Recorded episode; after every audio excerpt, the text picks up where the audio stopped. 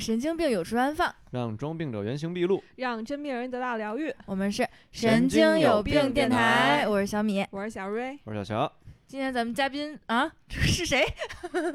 快来！金主爸爸。金主，对，呃，大家好，我是烤鱼的时候烤个那啥，说鸡不说八，文明你我他。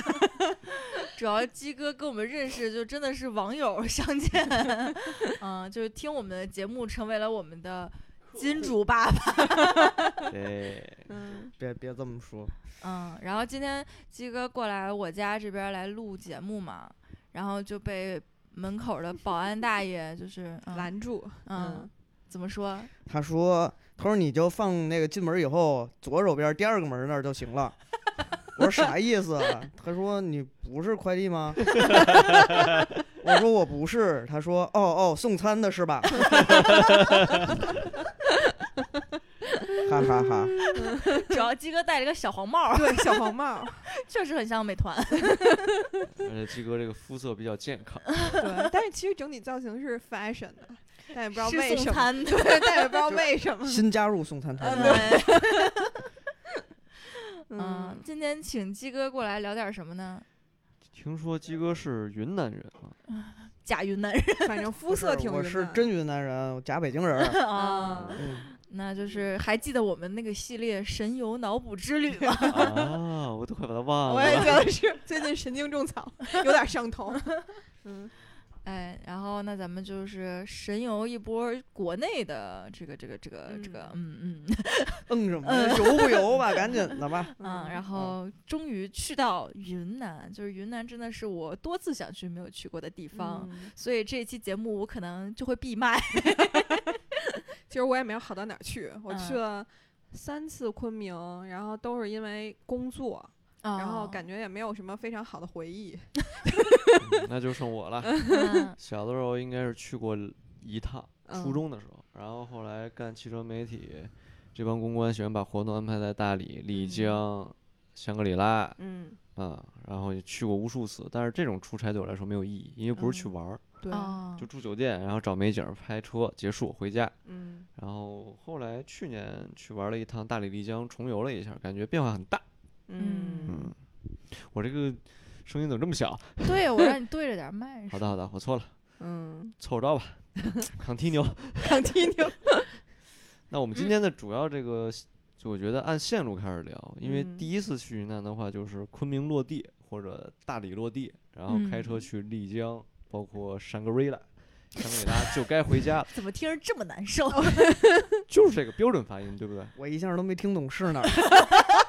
挺好，标准挺好，挺嗯好。不是说这个就是音译的就就是香格里拉，是对嗯，标准的发音就是香山格瑞拉，嗯山根瑞拉。对，好嘞，然后第二这条路线我可以多聊聊，嗯然后但是下一条路线就完全没去过，应该就是从昆明到来了，打开手机开始查。昆明到玉溪到普洱，再到那个哪儿来着？几个香格什么呀？那个西双版纳，西双版纳，西双版纳。啊对，然后再有就是直接奔西，还有一条那个大西边有一个腾冲，对，那咱们就先落地昆明。昆明有什么好吃的好玩的吗？听着这省会不像好玩的。昆明首先一点就是不能随地扔烟头，扔烟头罚款五十，因为他们是国际化大都市，我在那儿罚过两百，一次也没有给我开过发票。不是谁罚了你的款？就是那个在火车站那块儿，然后呢，他那块儿人流量特别大，然后你扔的时候永远你不可能扔到那个垃圾桶里，啊，然后他掉出来了，然后边上就有戴红袖箍的，然后小钓叔叔鱼执法哎，就来了，啊，然后不能支付宝，不能微信啊，就是只能现金，对，只能现金，不能留下交易记录。然后也不能刷卡，哦也不给你开发票啊，这是昆明最大的一个特点，特色。对 特色。然后有兴趣的朋友可以去感受一下。机场好像是罚一百，然后啊火车站好像是罚五十，嗯真不错，对，真不赖，然后昆明，昆明就是呃，还有就是滇池，滇池可以，就是好多海鸥，然后有很多人举着馒头、棒子、呃油条，还有当他那个地儿有卖那个大概五块钱还是八块钱一袋儿那个海鸥食儿，然后你都在那儿可以喂海鸥。就从地图上这个滇池大到比昆明大的感觉。嗯，没有那么夸张，但是它确实非常大。嗯那起码占了昆明的四分之一，我觉得。因为它不只是昆明有，然后旁边的那个，对，它已经到还还还有其他的叫什么地儿城市了我也忘了。嗯哦，就像海了。然后我觉得喂海鸥我有经验啊，就很伤手，可有劲儿了，我小时候喂过，就很害怕。很害怕。然后我就偷偷，因为当时我在山东喂的嘛，然后我妈跟那儿就让我喂，我就偷偷吃馒头，馒头真的很香。因为好像是烟台那边也是，啊就那些海鸥都嗯直接飘在那个海对对对，上特它别多就是过来嗯吃。它不是过来吃，基本可以抢抢。对，他基本上是抢，然后他一个正脸儿都不会给你，但是可以拍到很多那种这个某某书上面那些网红照片儿对啊啊，你举着手，然后昆明的天是非常蓝的，嗯嗯，一说天蓝就想去了。亲身经历啊，咱们国内的海鸥没有英国的狠。没 有英国当时去那个旅游景点买那个 fish and chips，就是一条嗯炸鱼薯嗯条，你放在手里，你得捂在手里 才是你的。明白？你但凡开个口，就鱼整只鱼叼走。英国的鹅不都换成中国鹅了吗？对不够油。因为太攻击性太大了，啊加拿大鹅直接就叼叼你的爱马仕包。我的天哪，抢！这是一个太团伙太贵了。那除了滇池，还有好玩的吗？好吃的有没有？昆明好像玩儿的地方还不是特别多，毕竟它是一个省会城市嘛。嗯然后公园儿算吗？不算，不算，不是，他们这公园儿里边儿吧，它会有那种民民族，就是藏族的，然后在那儿跳舞，然后会拉着就是游人，就那些老大爷老大妈什么的，会哦一起起跳。跳跳一会儿呢，然后他就管你要一块钱；啊，跳一会儿呢，他又管你要一块钱。但是他是穿着少数民族那个长袖，对对对，他会穿我还着会跳呢。对，然后那个每次去的时候不一定是哪个民族，然后哦会有不同的民族挺。有意思的啊对，就是随机拉有游人有。傣族的吗？有有，肯定有傣我族都会，是擅长。那你可以去那边进行创业。我对就是赚一块钱，对对对，而且这个他不会强管你要，就是哦他他就是会其中这里里边应该会有一两个托儿吧，然后会主动给他一块钱，不会多给，就给一块。嗯然后呢，他就会拿着他的小小小帽子还是小哈达之类的，就围着你转。然后呢，有些人就会主动给。哦，哦，真惨。他这个战术很成功啊！你要说对给十块那多了行，就多那一下就散了，我估计。对对对。不跳了，不跳了。但但你说要是真要是碰着漂亮的少数姑娘，那个少数民族姑娘，我就一百包场。没有这种选项，没有这种没有漂亮，不是人家里边还有托呢，你是包哪个场？包谁的场？我 就给完一百，我就指着我车上的五十个同学说：“来来来来来，一人二块，一人两块啊，一人两块啊，把一百元收回来。哎，那昆明是不是好吃的特多呀？呃，昆明的好吃的，你看跟哪儿比吧？你要跟啊、帝都、魔都比，肯定是差远了。嗯，嗯但是他们那边儿呃主要的菜系滇菜嘛，然后我自己是吃不惯，有点像酱油辣子炒饭嗯这种跟这种口感啊，就是就是咸辣口，就是咸辣口。嗯哦，然后我前两天看一个博主，他是健身博主，然后他去到那个昆明，嗯然后他又说也是说那边的菜他吃不惯，然后嗯他终于明白为什么那边人就是一边吃饭要一边喝普洱茶，说因为觉得所有的菜都特别的油，对对，哦是吗油比较大，嗯油比较嗯大。哎，但是我我没有去过云南，但我吃过云南菜就很多蘑菇，啊，因为我特别喜欢吃蘑菇，所以蘑菇就各种菌类是滇菜吗？还是什么？嗯、各种菌类这属于时令的，叫所以就是每一个每一个民族里边儿都就少数民族菜里面，他们云南那边少数民族嗯都会有做菌子的种类，但嗯是它是有时令的。嗯哦，但是好像那边比较流行吃菌菇火锅，对，菌菇哦火锅一般就是快到了嘛，七月份左右，七八月份。嗯好像只能炖个鸡肉，菌菇里面。呃，可以煮鸡，也可以煮猪蹄，很多东西都可以煮，你能想到都可以煮。腊排骨、菌菇锅也有的。万物皆可哦煮，嗯对我我吃的那顿就是感觉吃鸡肉锅的话，那个菌的味道不会太变。对，嗯鸡肉因为本身没什么味道，对对嗯对，然后会比较鲜。对这个咱们一会儿这个深入到这个云南大理、丽江再聊这个菌菌汤锅吧。嗯昆明这肯定不行，是那那那就一步吧，一步到这个大理是比较近吧？对，其实大理是这样的，最早我初中去的时候是没法直飞的，只能飞昆明，再飞香格里拉，嗯然后再往回这么开车去玩。现在是北京，反正肯定是直飞大理没毛病。然后大理机场应该算是一个高原机场吧？嗯大理不算，大理还哦，香格里拉算，香格里拉是对。然后大理就还挺好的，落地之后，机场离着那个洱海也不远，嗯，落地租车就走你，对，就走起。嗯，你要说离洱海不远的话，那大理全境哪儿离洱海都不远。啊，对，主要取决于你住在洱海的东南西北。对，因为因为洱海就是整个大理是包着洱海的，整个大理是包着洱啊海的。然后，除非你去那种特别深的山里面，啊、嗯要不然你去哪儿都离洱海很近，都在洱海边儿上。对，哦苍山洱海旁，苍山在左，洱海在中间儿。嗯对，但是我对洱海的感觉就是，你看所有照片儿真的很漂亮，嗯，是。但你走进洱海，你发现挺脏的。呃，你是哪年去的？就去年吗？啊，去年应该已经算是净化过一遍之后了。就它分片儿，它的西海岸可能好一点儿，东海岸就好像有些地方就蛮脏的。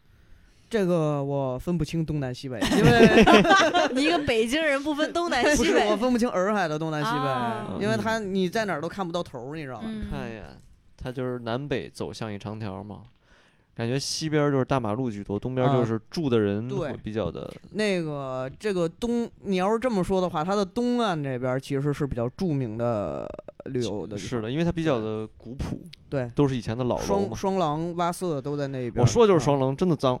双廊双廊当是因为他在那边当时那么小的一个镇子，相当于有多小呢？嗯，如果跟北京算的话，东四吧，嗯，那么小一条到十条啊，啊那么十四条，就就是就是东四所有条都包含上吧，嗯大概就是那个大小。里边有多少家客栈呢？两千家，嗯，那就是胡同都塞满，塞满了一家几家一家几家，然后就在前几年，应该是一九年吧，然后政府为了这个治理这个洱海，然后把嗯。所有的、所有的客栈都强行停业了，停业了一年，然后其中只有个别的就是什么处理有污水处理系统的这种，客栈啊就就剩几个啊，嗯。然后留下来了，其他的都。很多很多就后来都倒了嘛，你一下停一年，基本上就房租都赚就回不来了嘛。就强行停啊。对，强行停了，然后嗯等于就是商，因为商业化太严重，然后所以导致环境被污染了。对你去那哦边，你会觉得就是真的很网红，你感觉自己活在网网红世界，嗯，然后没有任何就是当地的那些东西还在，唯一一个就是他们的小学和一个小小祠堂，就是庙小嗯庙，然后很破很破，嗯但是马路对面就金碧辉煌。然后那个当时的那个海景房，我记得我在的时候应该是一八年，应该是三千八一晚上。嗯这么贵现在就是你提前一个月是三千八，嗯然后你临十一了就一万六，真的哦就这价，这么贵，嗯，就双廊那地儿。而且双廊那儿真的有一家，就是应该是日本设计师做的一家民嗯宿，太棒了。我就是想借故进去上个卫生间，都给我轰出来了。嗯，那真是但是太棒了。但是，呃但是有，就是我是说设计的太棒了。但是有一说一啊，就是你再有钱，你住哪儿，那肯定一万多一晚啊，嗯十一嘛。你出来嗯也得是弄一三蹦子啊。把你拉出来，嗯因为里面肯定不能通车了，已经。嗯其实，在云南是不是应该大理这个地方是最网红，然后大家就是就是相当于对，最向往的地儿就？那么多嗯爱情，那么多电影，那么对多都在那，边拍，因为我感觉我从小看的那些谈恋爱的电视剧的终点都在什么丽江，啊，丽江、大理，然后大理的话，亚文化还更丰富一些，嗯。就是地下乐队啊，然后嗯。民谣啊，这种哦这种这种文化会很不丰富。是说云南是就是大理是一个有仙气儿的地方嘛，就是说嗯。很多音乐人都会去那边住，然后他们有一个什么音乐就是村儿，反正嗯都是比如写嗯写对，有歌啊，很多这种很多这种创作人在这边。嗯，嗯然后就可能就会有比较多的灵感之嗯类的吧。就好像大家都觉得那边叫什么乌托邦，就是感觉都到那儿去净化心灵，对，什么对对一个人的旅行这什么的。比去西西藏要容易一呃，点。对对对，就有有我有见过，嗯，一就一个小姑娘，一一看着就好像是刚经历不管爱情还是事业的事儿嗯，背着包嗯就去了，对，然后到哪儿就是静静的一直往那儿一坐，嗯，嗯，放看着海空一下，对，嗯，不知道想啥呢，也不知道在等谁，反正嗯但是我觉得现在肯定没以前纯净了。我记得我初中去的时候就，我觉得那个丽江古城都特别完美。嗯哦，那个时候还比较早吧。对，现在我再去，就我觉得真不咂不出那味儿了。就但是我推荐的是苍山啊，对于大理嗯来说，我推荐的是苍山，就是它还是有仙气儿的。嗯你坐缆车到上到三千九的时候，就是云雾缭绕的感觉，然后它那个高原植物的特点跟低海拔是不一样的。那松树长得就是特别奇怪，就奇特别奇怪，然后又特别高，然后再再给你一些丰富的词藻形容。呃无法形容，我已经忘了，真的就是它，它是全嗯都是小叶儿，因为它长不出大叶儿来，嗯但它树又倍儿高，然后又又就云没见过大叶儿的松树。就不止不止松树，还有柏树，就是所有树嗯都是、都是那种针叶的状态。明白？嗯，我提出质疑，苍山顶吗？我没有上去过那你该去看看了。啊，因为山除了雪山，我都我其他的云南的山都没有上去啊。嗯我也对上山没有太大兴趣，我还是对海有些洱海。嗯对洱海还是我来说洱海，他推荐山，我来推荐洱海。洱海呢上边它有这种呃有两种，一种是鱼鹰表演的船，然后就是鱼鹰就是海鸟、水鸟，帮你抓鱼的那个啊，对，就那嗯大嘴鸬鹚，鸬鹚。长嗯嘴那个啊，然后嗓子这儿，然后人家给系上，它可以叼鱼，然后存在嗓子这儿那嗯种。然后它这个鱼鹰的表演呢，然后你可以坐在这个鱼鹰船上，然后两边舷上，船舷上一边大概三三只左右，嗯很大那个鸟。然后那个那个船夫就是他们的主人，一声令下，然后他们就下去了。下去后，然后他们就抓鱼上来，然后就会落在这个船上嘛，他就会给你嗯吐在船上。然后呢，旁边一个小渔船生着一个小小灶儿，然后就说要不要烤，嗯然后他就给你现场就给你烤了。哇塞，这有一种那个分手厨房，就是他们在湖泊里，然后这个船上切菜，那个船上做 对，做肉的那种感觉，那种感觉是很好的。你在那个小船儿上，然后一般因为太阳特别烈嘛，然后嗯就都会戴着个小草帽啊什么的，然后在那吃个烤鱼，而且那个鱼非常非常甜。就是嗯咱们这边虽然吃鱼，一般咱们都说冷水的鱼好吃，嗯北方的鱼好吃，但是。云南那个地方，它虽然很靠南了，但是它很很偏西边儿，海海拔又高，嗯所以它的水也是比较冷的。那个水鱼的那个肉质特别鲜甜，嗯嗯，但是唯一不足就是刺儿特别多。那不行啊 可是特别甜，真的特别好吃啊那。那这个流水线服务大概要多少钱？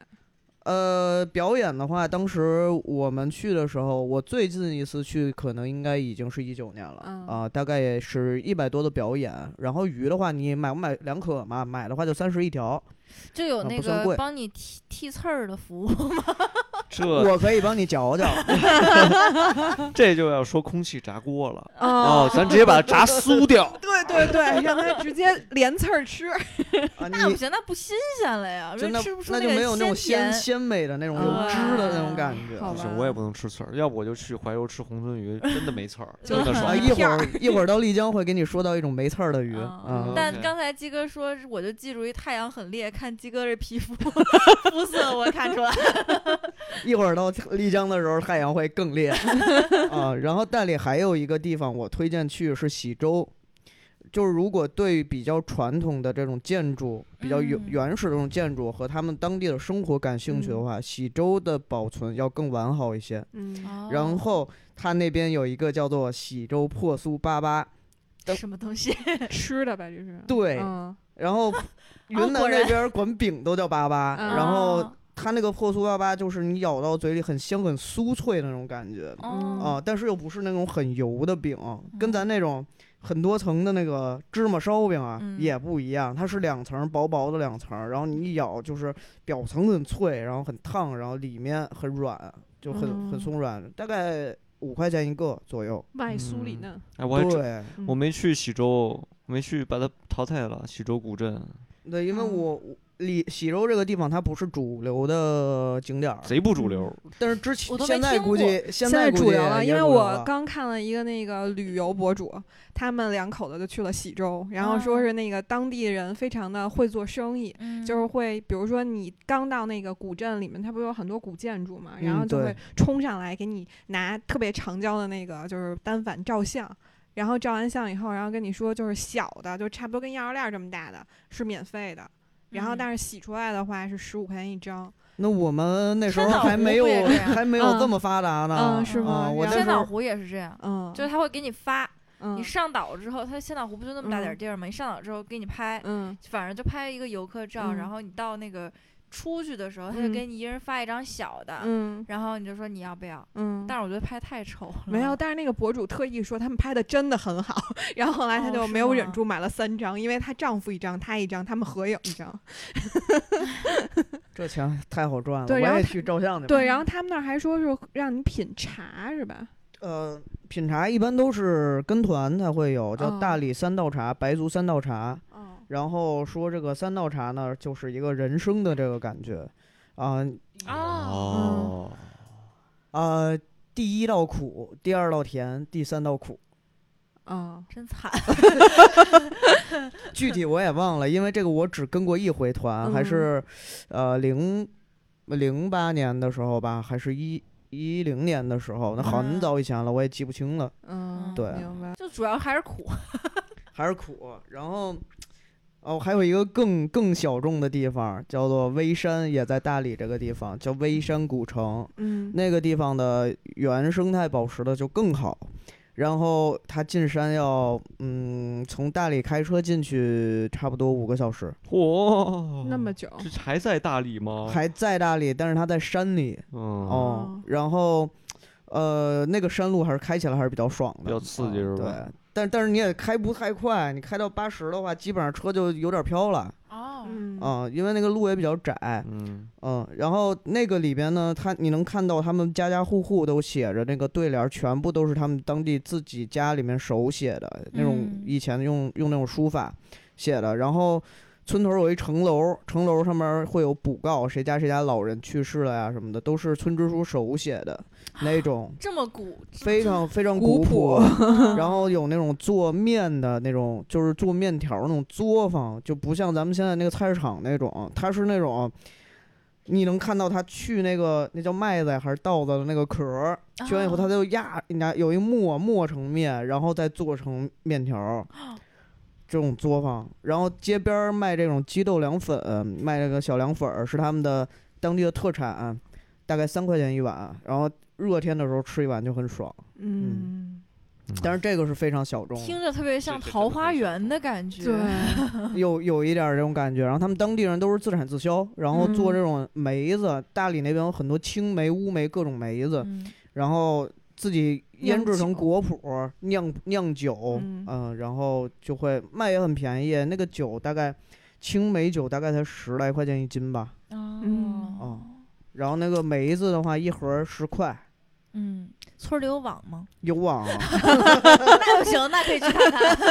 还有网咖呢。哦哦真的 天啊网咖是都首选，网鱼网咖是首选。村支书手谕。对，兼职手然后我们不是光纤五十兆的网，啊，不是拨号了。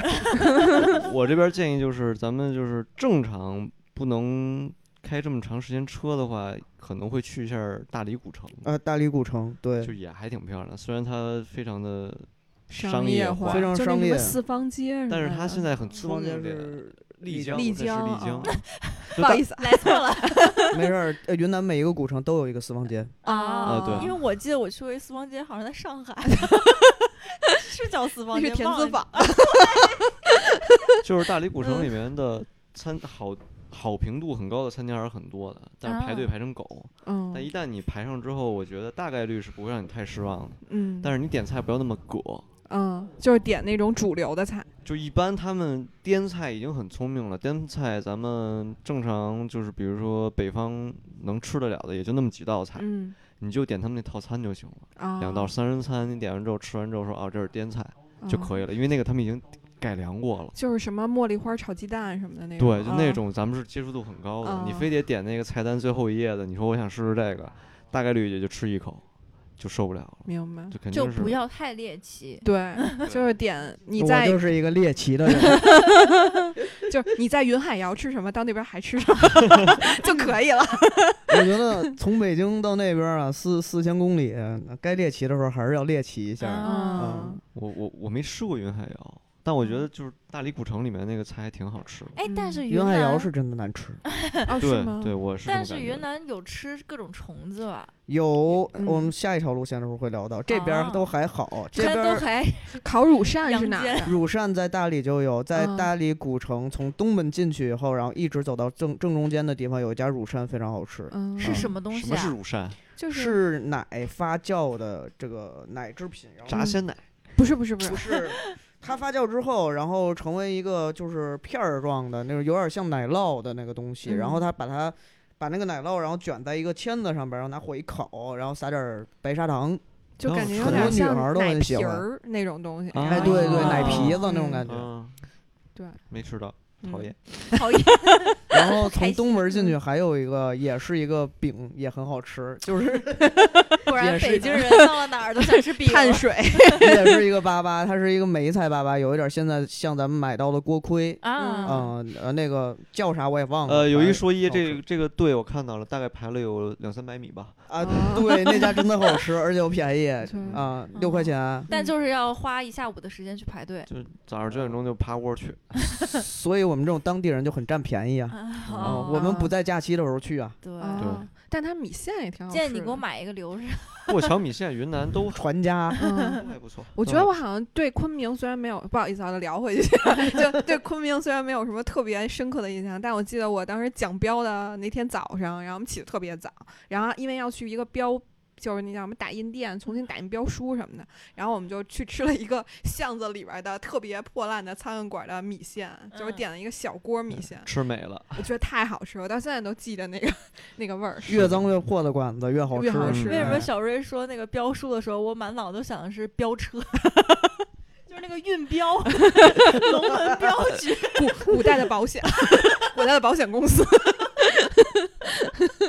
嗯，继续回来，啊？回哪儿了？到哪儿了？我们可以奔丽江了。可以奔丽江丽江咋去的？我建议是开车去，嗯对我也是建议大概三个小时能到吧？应该啊，能到，完全能到，就两，你要开快点，可能俩小时就到了。差不多哦，它有几百公里啊！就就两两百两就两百多吧。两两百左右。它那个哦路是不是非常适合自驾？其实全程是高速，但是有点像盘山道高速那种感觉，是有景色的，是吗？是有景色的，嗯，而且是颜色也在变。哦，我觉得就是最开始你先是转洱海转一圈儿，然后一路北上之嗯后，它两边的山的颜色是在变的，如果我没记嗯错的话，啊，然后很对，刺激然后你从丽江往大理开的时候，和从大理往丽江开的时候是完全两种感觉。嗯，是啊，对你从你从那大理过来的时候，是从炊烟袅袅，然后就是两边的山啊，旁边都会有一些小山村嘛。啊，有有有有对，然后有一些炊烟升起来，然后嗯你到再往丽江那边，那个云啊，你就看那个云慢慢的就搭在了山上，嗯，然后甚至可以哦搭在屋顶上，就云就嗯搭在你们家房顶上那种感觉。对对，我想起来，就是你这一路往北上这一路，你在山上走嘛，然后嗯你有的时候往下一看，就是一片，只要是平原的地区，就会有一个村庄，啊，然后周边就是那个深绿浅绿的各种各样的田。对对对，嗯然后阳光如果是正好透过云打在这个村庄上，你就想，我停车，我拍照。但你在高速上开着一百二，嗯，那回来的话是什么感觉？跟你刚才说的就是反着呀。哎 这这就这，嗯不，你回来的时候，你会明显的感觉到这个道路的崎岖。你从低往高走的时候，你不觉得，你只觉得、你哦你只觉得这个山好像，哎，这山怎么好像越来越矮？但是其实啊是你越来越高嘛。对对对，嗯然后，但是你从上上边下来的时候，你就会感觉到这一路的落差非常的大。然后刚开始呢，云你是觉得就在你车顶上，嗯，你往下的时候不会，但是你可以看到天边有两道彩虹同时插在一个房子里，就那种感觉，知道吧？经常会有双线的彩虹、嗯三线的彩虹，经常会有。我没有过自驾，就是这种自驾旅行，然后我因为因为你觉得就不喜欢是吗？不是，就我感觉之前没有 get 到它的乐趣，然后但是我觉得如果要是这种地方还挺值得自驾的。其实刚才小嗯乔说建议自驾的时候吧，建议开车的时候，我本来想插一句，因为我之前都是骑车，哦，对，他们有人是 骑骑行嗯是吗？我就骑骑骑骑自行车。骑自行车啊上山啊，你都给我问不会了，我我以为骑摩托呢。嗯骑自行车会啊累吗？你说骑有点停吗？呃，从丽江往大理骑会很舒服，那就是冲坡啊。呃，就它啊不会一路全下坡啊啊，但是它上下也都有嘛，上下但坡但但它路况呢？路况很好啊，很舒服，而且就是整个云南都属于地广人稀嘛，嗯啊，人比较少。我刚才突然想问了一个弱智问题：是高速路有自行车道？我也想问这个。所以我在问。我走的是国道，然后还会穿插一些村庄，嗯，哦对那还挺好。那种感觉就。会。就不同的村子，它有不同的这种风风格吧。嗯但你要骑多久？对啊，我一般不会骑到大理市里面去，我嗯会骑到那个大理旁边有一个就是所谓的呃银器传承村，就是专门打银器的这么一个村子。嗯大概我从丽江市区骑过去的话是四个小时，慢慢骑啊，慢慢骑。那也挺久。蛮劝退的。就是我骑得很慢，如果你要是嗯就是飙嗨了骑的话，就为了竞速而骑。那没可能必要对，那没必要。然后我就是慢慢骑的话，会转那个山啊，也会有有有水的地方会停下来玩儿，四个多小时吧。嗯啊，时速大概也就是在十五左右这个样子。那你去那个银器的村子是干嘛呢？呃，我是在那边学手艺。哦，漂亮！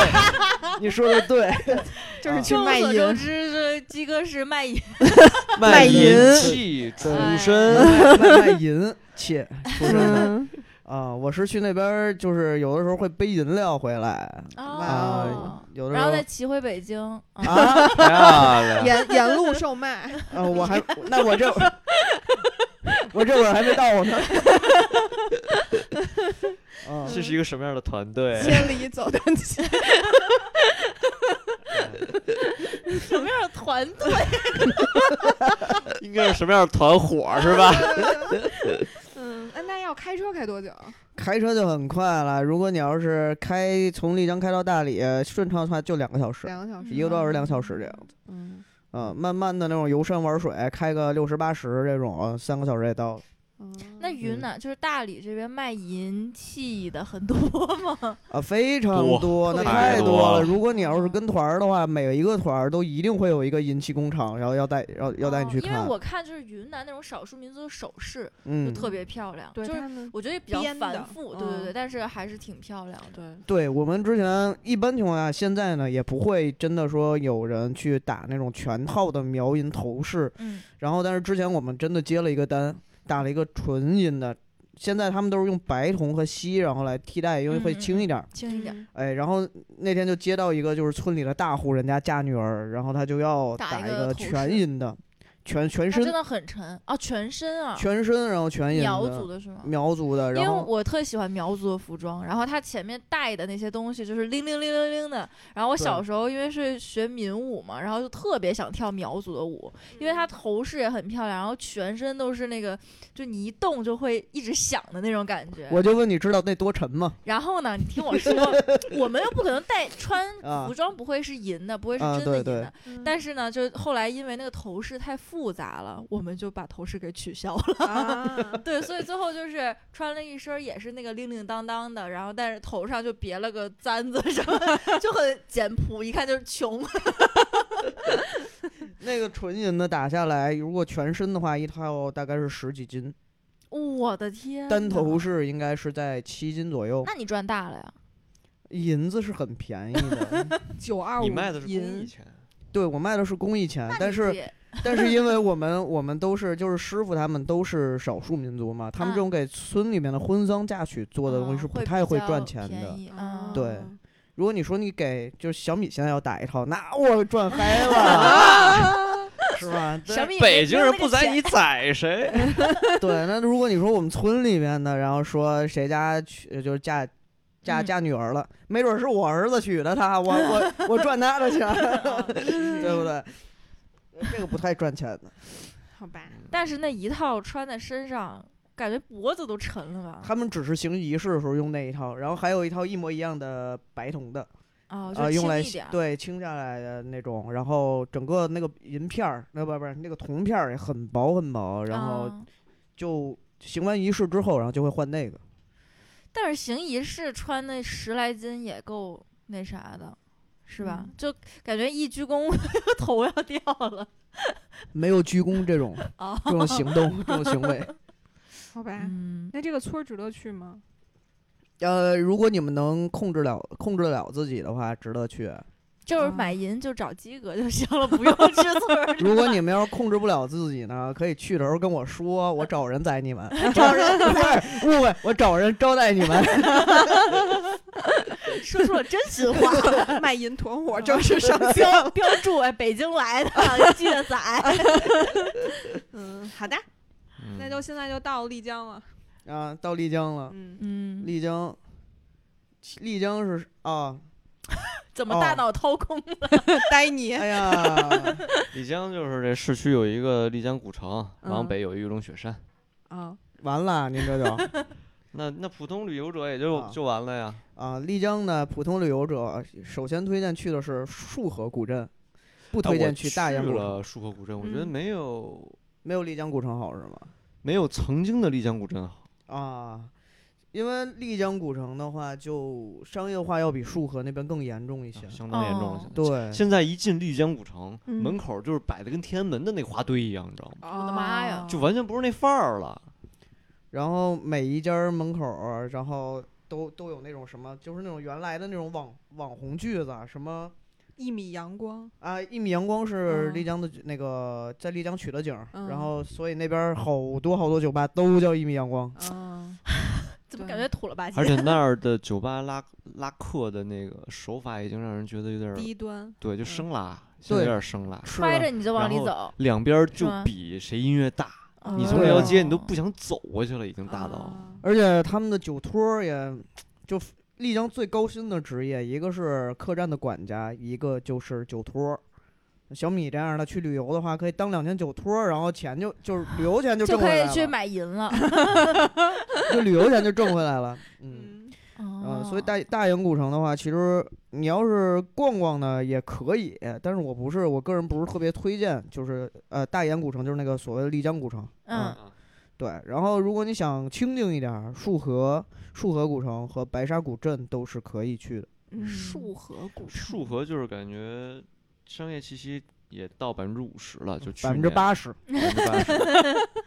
但是它起码那个建筑的风味还在。对，现在的丽江古镇感觉建筑的风味已经被过分的装饰，就是这一面墙就是一面全是花儿，全挂嗯在墙上了，对你已经不知道这建筑本身长什么样了，嗯就已经啊很丑了。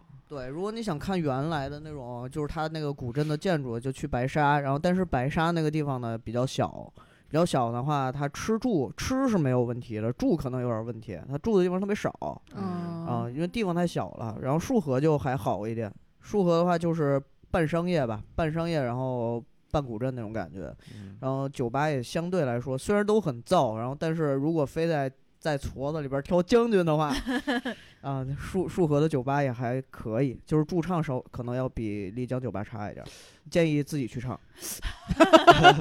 啊我们都是自己去唱的，嗯鸡哥，你说这种地方现在还有爱情吗？是什么？是什么样的爱情？不啊，就是电影里的那种爱情，呃，哪个电影里的爱情？就那个那个那日本电影里的爱情吗？黄渤心花怒放啊，心花怒放。嗯啊、我觉得他可能更多的是就是岛国电影里的爱情。啊，就变成约哦拍圣地了，这个约趴圣地。这个地方，丽江这个地方叫做艳遇之都，嗯他们自己也是这么宣传的。嗯，对，所以真的吗？是的，就是好多人是为了而为对。但是只要你想，没有你捡不到的诗之都 对，啊，就只要你想，你就可以。就可以领一个回来，对，这不个地儿这么我觉得神奇，我觉得 反正你你去，你是百分之九十能被多个人领走，分就是尸 就是就是多个人可能都会想领走你。啊，嗯都这么猥琐吗？不不不猥琐，就是你拒绝人家也不会强来，强领 拐不会，强领的。对，对就反正你要是有这个目的的话，到那儿还挺容易的。对，而且嗯也是确实很容易发生一见钟情的爱情的地方。毕竟地儿比较美。嗯，对，而且呃，很多，哎呀，年轻漂亮的小姑娘啊、嗯这个帅气的那个小伙儿受了情伤嗯啊，去丽江疗伤，聊着聊着俩人就聊到一块儿去了嘛？聊好了，哎，聊着聊着就聊好了啊，我啊治愈你，你治愈我。嗯，嗯，对，话说这种故事不是每天也发生在北京的工体吗？就是工体拆了，就是求姻缘最灵的两个四什么呀？，Wix 跟 Mix。呃怎，么感觉这么烂啊？带着你的破包袱给我滚！哎，我机构，问你个问题，嗯我当时去丽江没有住在丽江城里，嗯，我住在了玉龙雪山脚下一个叫玉湖村的村子里，你有嗯了解吗？我只知道特别贵，不贵啊，确实搭配它的九幺幺，就一切 都不不不 make 不贵不贵不贵不贵不贵，玉龙雪山那边我都不太了解，我只上去过一回。贫穷使你只上去一回。就 懒惰使我只只只上去了一回。就我描述一下我这个玉湖村啊，就是在其实丽江距离玉龙雪山景区还有五六十公里吧，起码，或者小一百公里。丽江有这么大吗？哎，那我开车反正要开一小接近一小时啊，不过那边确实你开什么开什么车它都开不快，这这倒有真的。对对对，然后限速比较严重。嗯然后我的玉湖村就在整个玉龙雪山的最南端，然后我相当于住在了丽江和玉龙雪山之间的一个村子。然后那个村子里头，你就是抬眼儿看的就是玉龙雪山的山顶。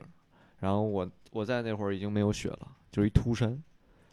就我找了无数个角度去验证玉龙雪山上面还有没有雪，然后反正我那个季节秋天嘛就没有雪，就很悲哀。不应该呀、哀你住在他的呃，你住在了他的那个富山的那个山山。没有，后来我去那个转去了，就开始开车去玉龙雪山去转，各种角度我都看了。啊也没有雪。对，真嗯，我在的时候，玉龙雪山每天都是我们上班的方向嘛，然后每天都是看着它的雪顶起床的。你你在的时候哪年啊？一九年是吧？我回我一九年回来的，反正十五，我十五岁的时候去，确实雪还是挺漂亮的。反正去年确实不太让我高兴，但是我那个村子特别好的点是什么？就是人特别质朴。那个村子我觉得不贵，就是它有很贵的民宿，那挑一中不溜儿的，你会觉得假期啊一千出头一晚，绝对是物有所值的。嗯全都是一个一个的 villa，就是 villa 对 villa，、咋回事？儿？你这个就留学回来西班牙发音，行，没啦。你说巴格达郊区我也可以。就特别适合办婚礼。就是嗯它有一些更大的民宿，一共是十六个 villa，然嗯后带有草坪，然后在玉龙山雪山下脚下去宣誓西，班牙发音嗯应该也不是这样。应哎呀该是这，不。要较真。你听了这个，你信这？反正而且那块儿，反正我是觉得不贵啊。嗯嗯，哦，那我知道的那个，因为我回来的那一年，丽江建了一个什么新的复合型、顶级奢华什么什么度假村儿。然后当时因为我们的那个卖淫铺儿，然后想在就是在那儿 在那儿要了一八角亭儿，然后嗯想在那儿开一亭儿嘛。然后后来它进度特别慢，然后后来我们就了解那个地方就是在雪山脚下，然嗯后就是除了贵，它没有其他的，它没有其他的主打卖点。主打卖点就是奢华，你那然后是新建的，肯定发展不起来。我那真的是把一个村儿重新打造了一下。嗯，啊，哦，他那个说是什么？你可以直接在景区里面直接包机去玉龙雪山顶上。就是直升机是吧？哦，哦，那然后高端定制就是奢对就是奢，它就是这定位，所以我以为你说的是这个地儿，所以我就知道只是贵不是不是，我那是一个哦古村落，啊。还有一些什么名人的故居。哦，还是有哦文化的地儿。对，然后嗯也是没有车，车进去之后只能停在他们那广场之前，然后进嗯去全靠步行，然后全都是麻石路，然后一看就是都几百年的，然后你就溜达吧。哎，但是嗯比如说上玉龙雪山，或者说大理、丽江这些有高原反应吗有？啊，就是哪儿比较高，哪儿哪儿丽江高，丽江要比大理高。不，你哦在城市里问题都不大，但你要上了苍嗯山就三千九，然后你要哦上了玉龙雪山是多少？四千六四百八千，五吧，还是四千八左右？四千六所以你们就是有什么反应吗？我没有，就是一般女孩儿好像严重一点点，男的也看。那就是自己买那个手持的。对，在山下买，山哦下是四十一瓶，上去就八十了。哦，对，最好带个枕头是那你可最好的。以搬，就是背一点儿上去，然后去上面卖七十。那会被打，哎也行感觉。你可能在路上就把把自己给吸干了，用掉了。我说小小乔看起来也像本地人肤色，在那儿卖没有问题。会不会被被本地黑帮打一顿？哪个派别的？那个别的，说不出来。没有暗号。对我觉得，嗯、还是很多人会有这个高原反应的。嗯嗯、建议就是就没有藏区那么严重啊，但是提前肯定还是要准备好氧气。就是一般小卖部，丽江街边小卖部都有卖的，大概就是便宜的十五块钱、二十块钱一罐儿吧，这个样子。你出发之前如果买好就是十五二十，你到山脚下了就四十了，对嗯没有氧气了。嗯，而且那个氧气说实话是管用的，因为它纯度确实很高，一口嗯就头脑清晰。就是你缺氧的状态下，你是，思维混沌，嗯，你吸了一口，你就说嗯哦，对，就跟打了疫苗一样。那吸了一口，立马就感觉是个正常人的状态，可以思考了。这我完全没有感受，因为我我的高反是我当时不知道是高反。我第一次去丽江的时候，我就是很困，然后我就路上睡觉。嗜睡，但是我正常的时候，我路上也睡觉，所以我没有意识到是高反。就平稳的度过。对嗯，然后我就睡，然后等等我第二次去的时候，你看我刚才又说我在骑车呀什么的，就一点事儿都没有了。其实说慢慢的那个本地人不是不是，这个就是特质。身高就会你要是从小在那儿长大的，你就一点事儿没有。对哦你要是从北京过去的，你从海拔四十过到就躺下两千，，躺两天飞回来。反正你的血氧肯定是要降到百分之九十二左右吧，嗯百分之九十五、九十六是舒适的状态。嗯有些人没反应是因为他九十二他也感受不到，有些人有反应就是他九十二他完全受不了。嗯，对可能就看每个人吧。对但是我回来以后最痒的是非常明显的。最痒，嗯也困，对，就啊困到就是我有一年我在丽江待了一年，我第一年回来过过年的时候，嗯，我整个春节假期都没起来床，哦，就是就特别不习困，惯。腿软，然后晕，就干什么都晕。然后后来回去就好了。就是你妈让你刷个碗不行晕，我妈不会让我刷碗的，和我妈说起来吃饭，我吃不下。大概就是这样。好吧。我回来以后，我在那边待了几年，再回来以后，其实差不多适应了有将近一年吧，因为一年我都没上班，哦哦，那还真就对这么严重？因为我待的时间太长了，我待了将近四年，哦，那要去西藏一年的时间恢复算好的是吧？嗯用了差不多半年，然后后半年的话就是就慢慢开始什么锻炼呀什么的，恢复一下就是心肺能力什么的。嗯，前半年就是植物人儿。差不多对，好吧就。我感觉鸡哥好像对丽江一般，好像更喜欢大理是吗？嗯，听你的描述，其实还好，可能是因为丽江这个地方我待的时间太长了，我在丽江待的时间是最长的。啊，在我所有不好的事情都发生在了丽江，比如说啊今天开开心心刚剃一头，第二天呢，我的朋友来了，我们就去拉什海划船，然后嗯结果头皮晒伤了，头皮晒伤了，你知道有多痛苦吗？挠也不能挠，然后碰也不能碰，洗头的时候都不就是只能用清水，因为它它会有会有破的地儿，有嗯破的地儿的话，你就不能用那个洗发水儿。然后每天你躺下的时候，你就感觉自己的脑袋有人在揪你的头皮，然后出去买个菜，然后我还我然后我戴了帽子，然后呢穿这个穿了长袖，结果不料脖梗子晒伤了，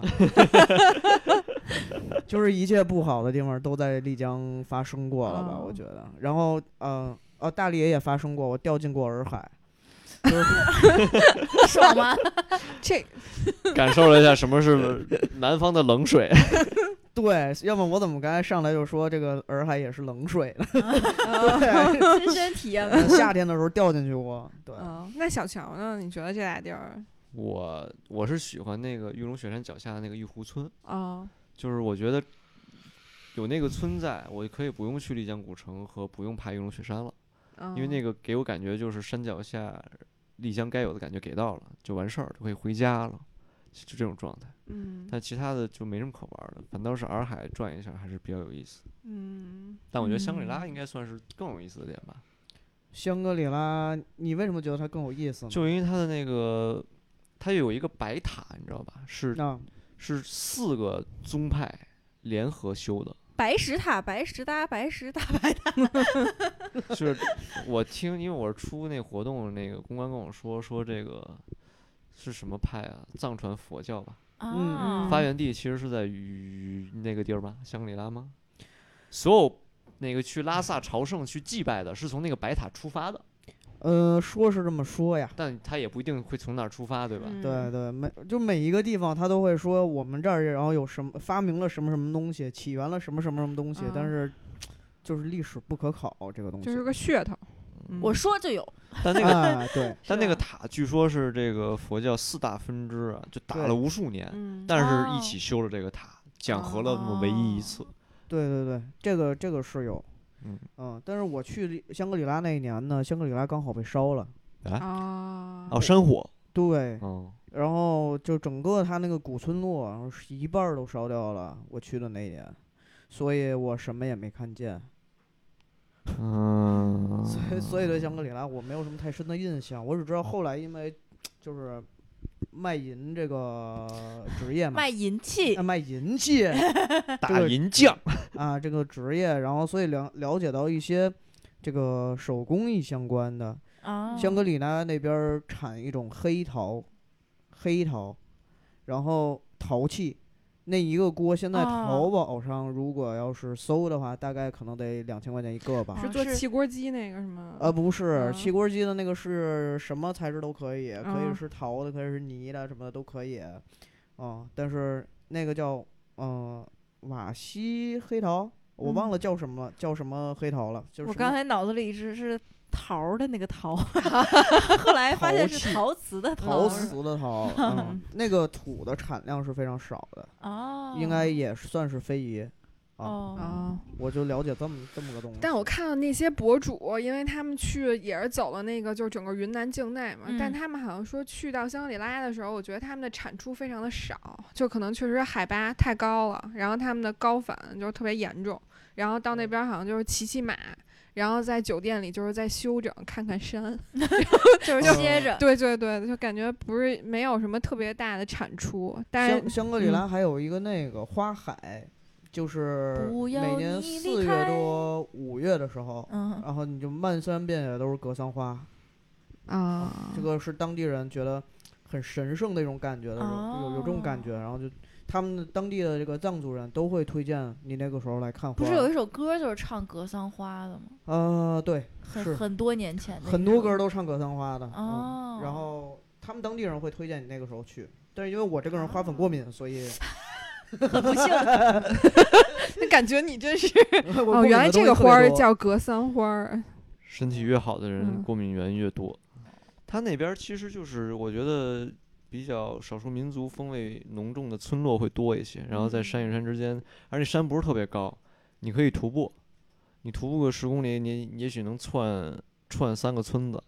然后你要累了，其实周围也会有可以租马的地方，你就骑个马。然后那边的马是那租种，马对，就骑马，对那边马是特别小的那种马，颠马，就肚子大，肚子大，但是腿儿什么都可矮，然后骑着一点儿都不觉得危险那种感觉。对，小小粗腿儿，然后挺短的，那我不喜欢，然后不是那种高头骏马那种感觉，嗯，不是汗血宝马，体型小一倍，我觉得耐力好，耐力力。非常好，因为它要爬山路嘛，它要一直爬山路，还是那个高海拔地区，对对。肺活量一定 很可以但是那个。马我不知道为什么它的那个脊背啊都很瘦。你看这马其实马挺肥的，但是它的脊背那个脊骨都很硌。你戴戴上那鞍子以后，你还是觉得它扭啊哦扭啊、硌啊硌啊那种感觉。我是觉得它那个角度，脊背的角度不舒服，我整个人走平路是俯冲的状态。啊，对对对，他一上坡儿我特舒服。对对对，直起腰来了，对，一般高头大马就是你上去之后，你就是有有一点往后坐的感觉，然后你拉住了就好。它这个是俯冲的，哦，不习惯。哎，对，我记得香格里拉还有一个叫松赞林寺的地方，而且我其实也去了，觉得算正正宗吧，那个地方很金碧辉煌的那种。嗯、那个地方应该是我我不能说最正宗啊，因为我也不信，我也不是佛教徒，但是应嗯该是当地比较出名儿的一个藏传佛教的寺。哦，嗯，就我也感受不出它正不正宗，但我就是觉得去了之后，那些会有一些喇嘛，啊、嗯诵经，然后的话氛围肯定是到了，而且建筑的这个金碧辉煌的感觉也是到位，可以去看看。再有一个就是普达措的国家公园，普拉措的森林公园，其实就是说，你如果要是包团儿的话，哎，嗯不是包团儿，抱团儿的话，嗯抱团儿的话，然后基本上走的这个线路都是在这个普达措里边儿的。嗯，然后除了就是这几个寺以外，然后他就剩下的都都在这个里边儿，然后就还是刚才说的那个，如果他要是再花期，然后就整条整条路上就是连雪带花儿，就是一边是雪山，一边是花海，这种感觉嗯是比较好的。我的天嗯呐！就它的落差很大。对这个地儿可能是唯一让我点亮香格里拉的地方。对，因为它是高高海拔，香格里拉的那个地方就是很多人的高反就会非常严重了。嗯嗯，然后它那个应该平均海拔在四千左右吧，差差不多有四千了吧？应该是三千三到三千五，在市区的哦话是，你往上走就高了。对，然后所以很多人可能都看不到那一幕。就正常人啊，就破晕过去了，破四千那一 下是有压力的。嗯，正常人三千三问题不太大，嗯，破四千就有压力了。我当时初中心肺功能不全的时候，香格里拉落地就吐了，吐完之后就开始头疼吗？头疼，然后嗯。吐，然后当天晚上坐幺二零去医院输输氧，然后第三天吃了个烤全羊就恢复了，我也不知道为什么。命里缺肉。然后普嗯达措这个公园，我推荐大家去的点是，我不知道我那次是运气好还是怎么着啊？正常应该说只能坐中巴进，那我们、我们办活动是开着所有的试驾车就开进去了，嗯然后觉得不断的攀升到到他不让进的那个顶儿的时候，就还有路进，但好像就是防火路不让你进了。嗯，那个树啊，好高啊，它会有那个松挂，啊，松挂是一种药材，说是，然后对男对男生比较好的一种药材，就满满树都是，嗯，随便吃。随便吃。你有没有吃到哦流鼻血？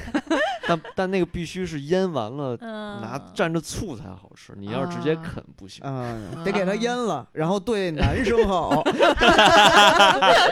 真明白了，是明白了。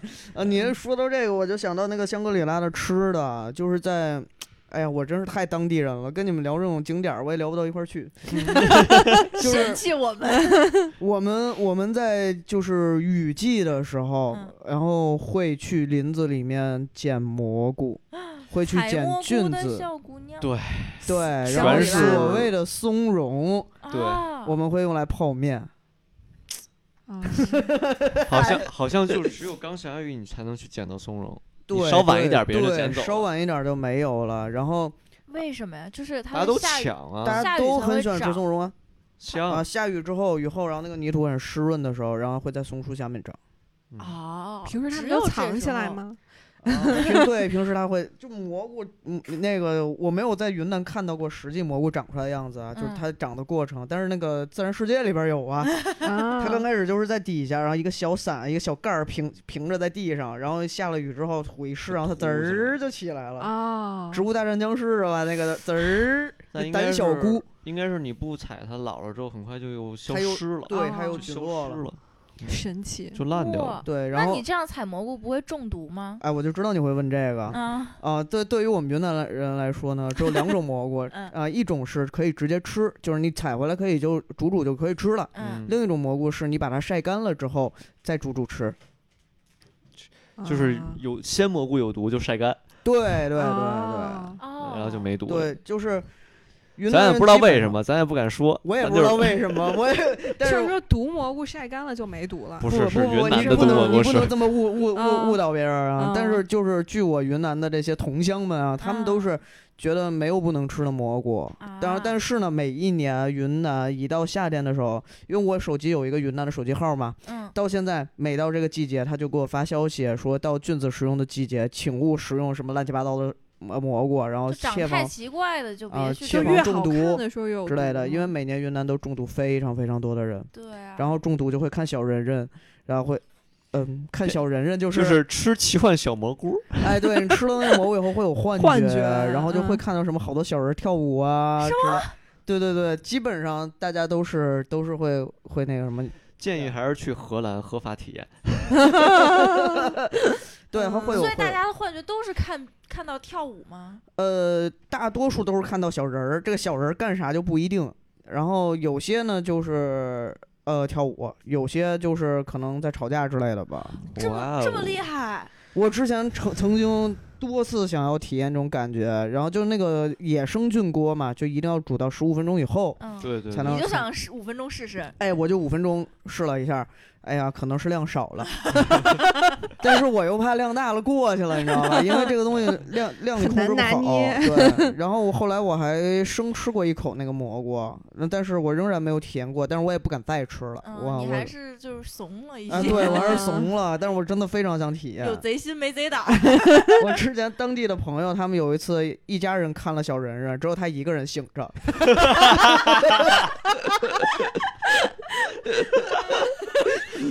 呃，祖宗十八代全回家来探亲来了。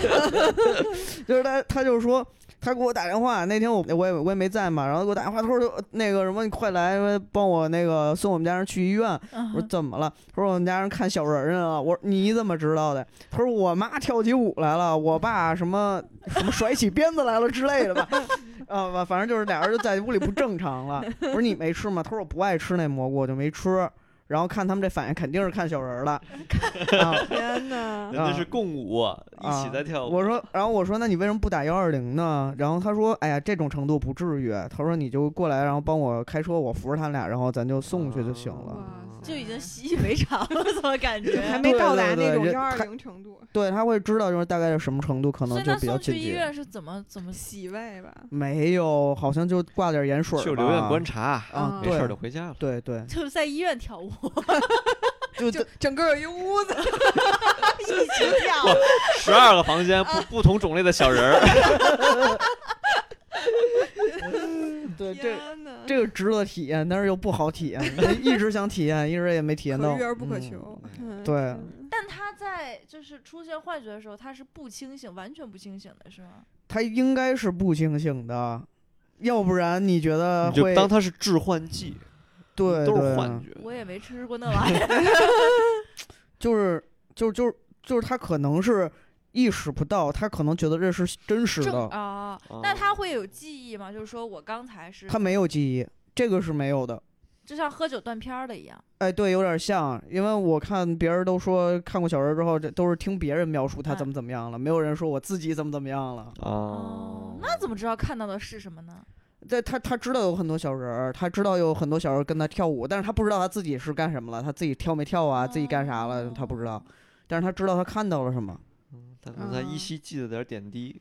对，就像你做了一个梦，但是你不知道你梦里边儿，你比如说你梦梦你，呃，跑步，嗯，你梦里真的跑了没？哦，你你自己不知道吧？也可能你真跑了，只有只有老高知道。就下楼跑了一下，我太吓人了。对，但是但是你你自己知道你是梦到跑步了。老高说：“我帮你哦穿鞋来着。天哪！对，大概就是这种。那不是应该先穿衣服？穿鞋这都要紧吗？我的天哪！”你安利的不是从上到下通体睡衣吗？睡觉也不穿。嗯怕你扎着脚，还是心疼你。嗯，哦，好吧，怎么就感觉这个小人人那么感兴趣？这个之前还上过热搜呢。啊，哦，就前几年的时候，然后一搜那个云南吃蘑菇小人人，然后微博上全是。我的天，听着感觉挺恐怖的。你说真真要是上过热搜，为什么咱没有看过那种小视频啊？那时候那会儿小视频还不火。视频，请问怎么拍呀？看人跳舞，对呀、就像你你那个哦你朋友就拍下来，我爸这儿打麻将，我妈那儿跳舞，有有啊有，真的有。嗯，现在反正搜没有这种东西啊。呃现在应该是没有了。之前前前大前年，主要是政府不提倡，怕你上瘾。对，啊，这个东西其实是会吧？好多人会有有兴趣对这个东西。对呀你看像我这种我天天想尝试的，肯定有作死真作死了的。吃没了吧自己呃，对，所以还是不能提倡这个东西。就还是听听就得了。嗯，嗯，嗯那个就要不就自己喝点酒跳跳舞得了不。要过喝点就得了。嗯，也别那什么。行，正好节目的高潮，我们该收尾了。嗯这个本来是想把云南三趟线儿聊完，咱们可以预告一下之后要聊哪两趟线儿。嗯，一个是西南线，对吧老跟我说什么东南西北？I'm？Sorry，嗯，西南线就是刚才说了，玉溪、普洱和啊西双版纳嘛，对，玉溪普洱这个咱们要聊一下。哦，再有就是我们再聊一个腾冲，啊下一，期我们聊腾冲。好嘞，嗯好嘞这一期就吊大家胃口，嗯，就先说到小人 对，下一集我们去西双版纳正儿八经吃点小蘑菇。儿。好嘞，那感谢收听神经有病电台。如果你也跟我们一样精神富有，无论物质是否贫穷，我们都是是病友。友谢谢大家，拜拜。